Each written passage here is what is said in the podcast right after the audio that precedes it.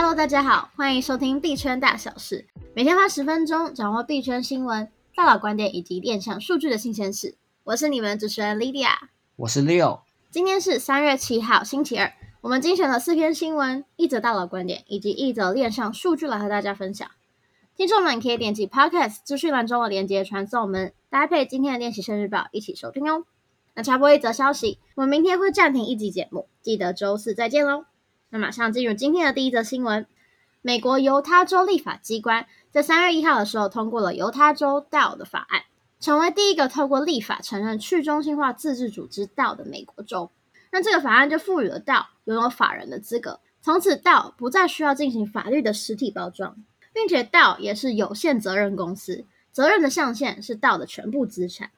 这边举一个例子来说明，我想到在二零二一年年底的时候有一则新闻。当时有一个去中心化自治组织，叫做 Constitution DAO，大家要一起合资去竞标美国宪法的副本。可是那时候法律上还没有到这种组织形式，所以 Constitution DAO 只好把竞标的工作外包给一间法人，一个有限责任公司来帮他们去执行。所以假设一样的情境套用到现在，套用到犹他州，Constitution 道就可以以自己的名义去做竞标。因为它在法律上已经被认可为一种独有的组织形式了哦。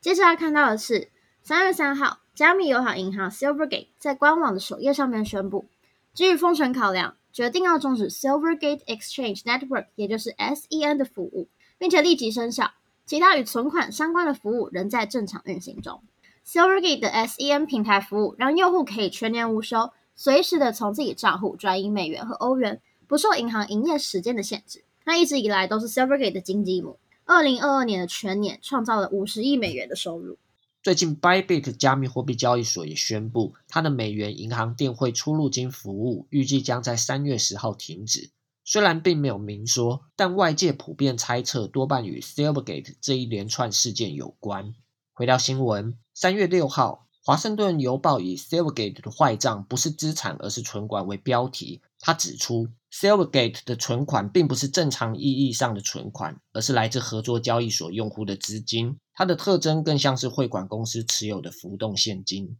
意思是说，Silvergate 的存款与一般传统银行不同，它吸引现金的唯一原因是结算加密资产的交易，也就是吸引资金的方式过于单一的意思。当意外发生的时候，合作伙伴可以对它迅速的切割。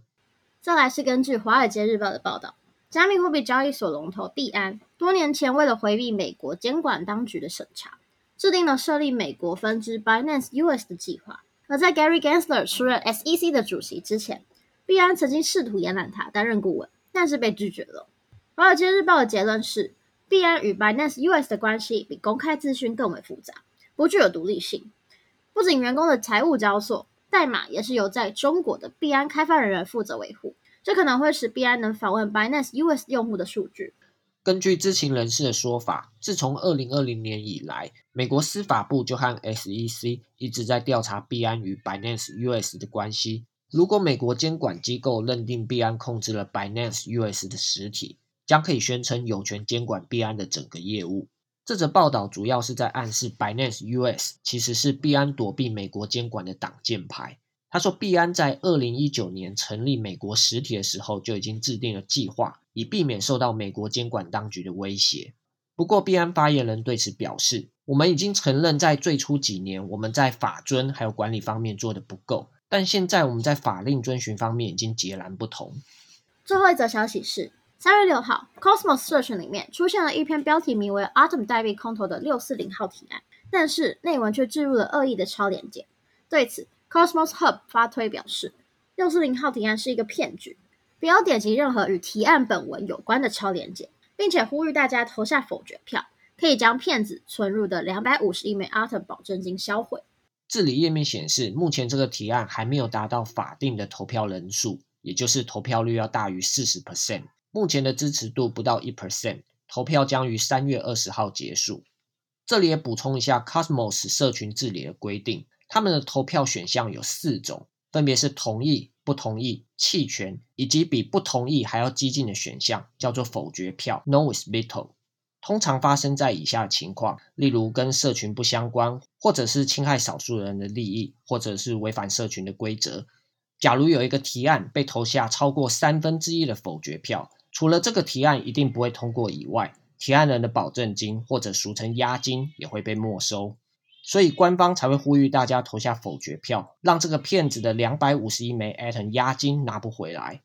而今天的币圈大佬观点要为大家带来的是，加密货币分析师 Crypto Nova 表示，我们只需要简单的两个步骤，就可以以九十 percent 的成功率，在代币才刚刚开始预售的时候，推测到将来项目正式公开发行会相当的成功。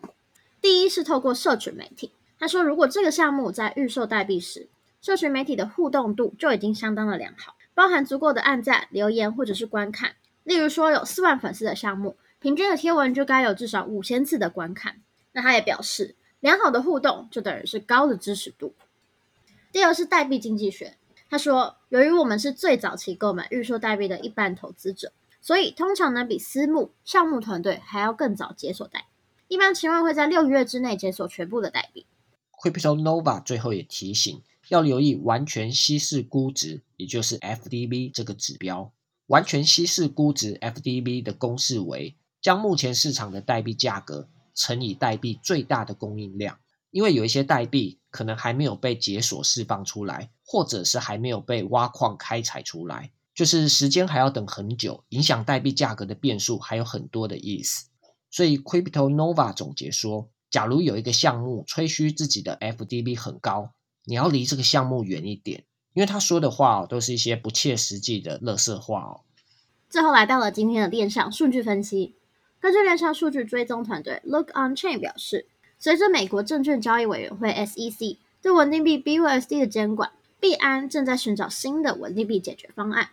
因此，目前发行去中心化抵押型稳定币 TUSD 的触发协议，以及发行 LUSD 的 Liquidity 协议，似乎都正在受到市场的关注。Look On Chain 观察到，有一些鲸鱼钱包正在悄悄囤积这两个项目的原生代币，也就是 TRU 还有 LQTY 这两个代币。其中有一个 O 叉四三二二开头的钱包地址，近期买进了两千三百五十万枚 TRU 的代币，大约是两百九十四万美元。另一个 OS 七 B 二三开头的钱包地址，则是买进了二十七万枚 LQTY 的代币，换算价值大概是五十四万美元。所以，随着 SEC 监管的压力越来越大，市场上也把越来越多的目光转向去中心化稳定币协议。OK，那么我们今天的币圈大小事节目就到这边啦。除了以上提过的新闻，今天的练习生日报还有提到了区块链研究组织 Bankless 的创办人，他造谣 Lido 将会被 SEC 起诉，导致 LDO 代币的下跌。昨天他出面澄清道歉了。另一则消息是。继韩国、美国以后，新加坡警方也正式展开动作，开始调查 Telephone Labs 还有他的创办人 Do Kwon 的行踪。大家可以点击资讯栏的练习生圈里网站链接，观看其他精彩新闻、观点及数据。如果对节目有任何想法，都欢迎在 Apple Podcast 评论区留言，也别忘了给我们五星好评，或是进入资讯栏的 Discord 还有 Light 社群，和大家一起及时互动哦。我是主持人 Leo，我是 Lydia，我们明天见，拜拜。拜拜。